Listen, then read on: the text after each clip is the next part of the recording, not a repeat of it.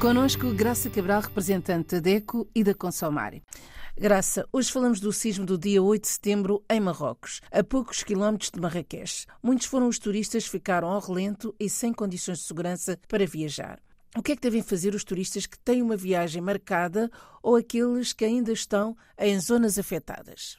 Foi, como a Isabel disse muito bem, um violento sismo, uma tragédia imensa.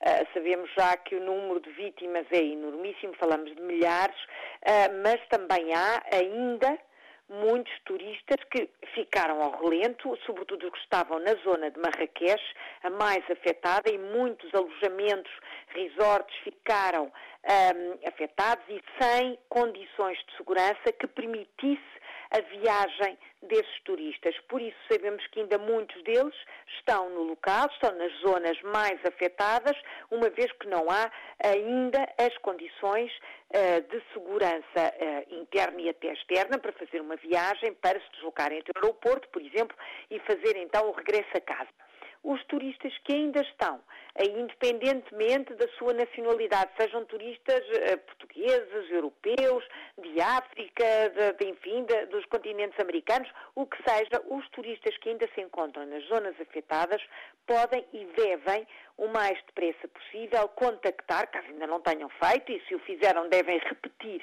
esses contactos com os serviços consulares os vários países foram informando uh, as expedições e as viagens organizadas de que tinham conhecimento das regras uh, que deviam seguir, mas há muitos uh, consumidores turistas que viajaram por si, que organizaram a sua própria viagem, compraram o seu próprio bilhete e trataram do alojamento sem ter o serviço de uma agência de viagem. Obviamente, as fronteiras sabem da entrada desses turistas, mas tendo em conta toda a situação de, enfim, de tragédia que se vive por lá, é importante que seja o próprio consumidor, então, a pedir uh, o apoio do seu serviço consular, da sua embaixada, que tente, nas zonas em que ainda é possível ou que já é possível utilizar a internet, que tente contactar o portal uh, dos viajantes e tente perceber uh, quais são os voos de repatriamento que estão a acontecer e que estão a realizar-se Muitos podem nem ser feitos pelo seu país de origem,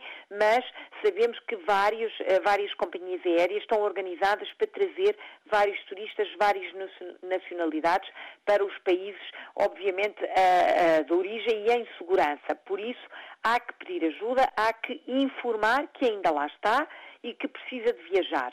Os turistas que fizeram as suas férias e que lá estão via agência de viagens, obviamente, essa é a primeira entidade a contactar, sendo uma viagem organizada, é obrigação da agência de viagem prestar toda a assistência e prestar todos os esclarecimentos.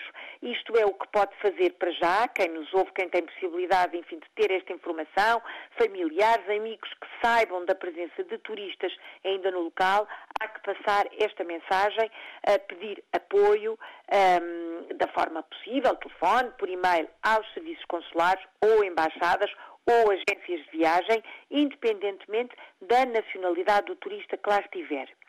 Quem comprou uma viagem para Marrocos?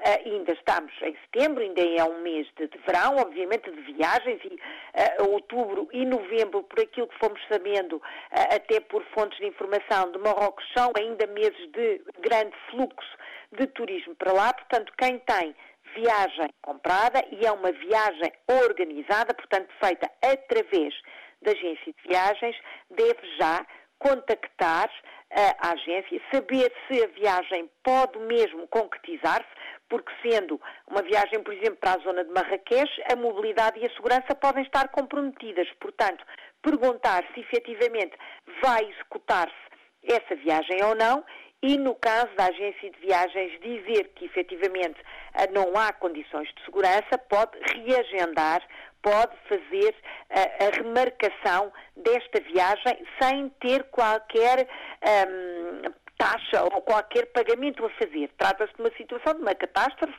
uma circunstância que ultrapassa, claro, obviamente a agência e o próprio turista, então pode, caso tenha possibilidade de remarcar essa viagem se não quiser. Graça, ou... e pode exigir o reembolso? Pode, pode.